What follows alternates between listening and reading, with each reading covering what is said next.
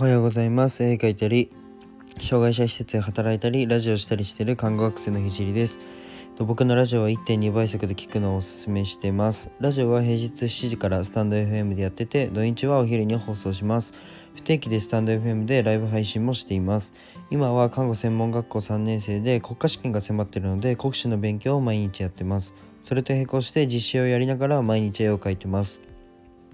ラジオで話す内容としては紹介した施設を立ち上げるまでの過程と何者でもない僕の作品で世界を変えるまでの全てを発信します。障害を持つ方が自分に自信を持てる世界にすることがゴールで具体的にゴールに行くまでの過程を毎日共有します。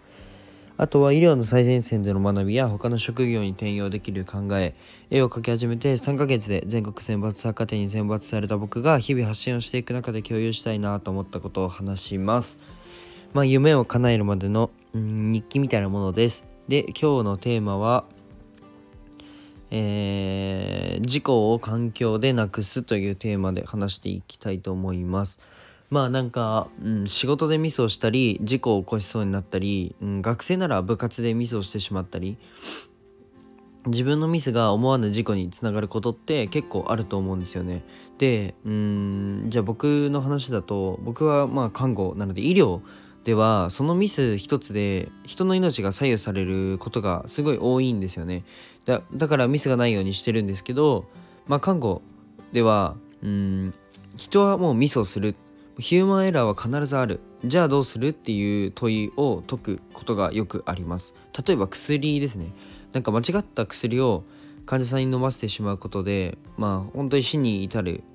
ことなんてまあ、薬なのであるんですよね。で、えっと、薬のミスをすることを、まあ、誤訳っていうふうに言うんですけど、まあ、えっと、1人の人の管理だけでは間違えるリスクがかなり高いです。なのでダブルチェックといって看護師2人で、うん、1人は薬剤そのものを見てもう1人はカルテから、えー、処方箋を見て確認するっていう行為があったり患者さんにはバーコードをあのピッてやって読み取れるネームバンドをつけてもらってそのピーってやって患者さんと、うん、薬が一致しないと使えないようになってることがあります。これって他の職業にも結構転用できるなと思って、まあ、人がミスをしてしまうのは当たり前っていう前提でじゃあミスしない環境を作ることがいいなというふうに いいなと思ってなんかテレビでやってたことなんですけどあの駅のベンチに財布の置き忘れがほんとすごい置きあの多い多発する場所があってその対策のために何をやったかというとうんその平らな、えー、場所が、まあ、斜めに平らな場所を斜めにして、えー、財布を置いたら滑って下に落ちるように設計したら財布の置き忘れがその後全く見られなかったそうです。なんかこれって環境をいじってて、ま、人にはま注意注意とかのポスターもその前に貼ったりしても、まあ、人の意識だったりうん、まあ、人間は本当ミスする生き物なんでミスする生き物っていう前提で環境を変えたいい例だと思うんですけど、まあ、人がミスをした時に、まあ、人がミスをしたんではなくてもう環境がミスをさせたっていうふうに思うことが大切だと思っててまあお前がミスしたから、まあ、例えば会社だと会社とかまあ社会人とか、うん、まあでも部活組織で例えると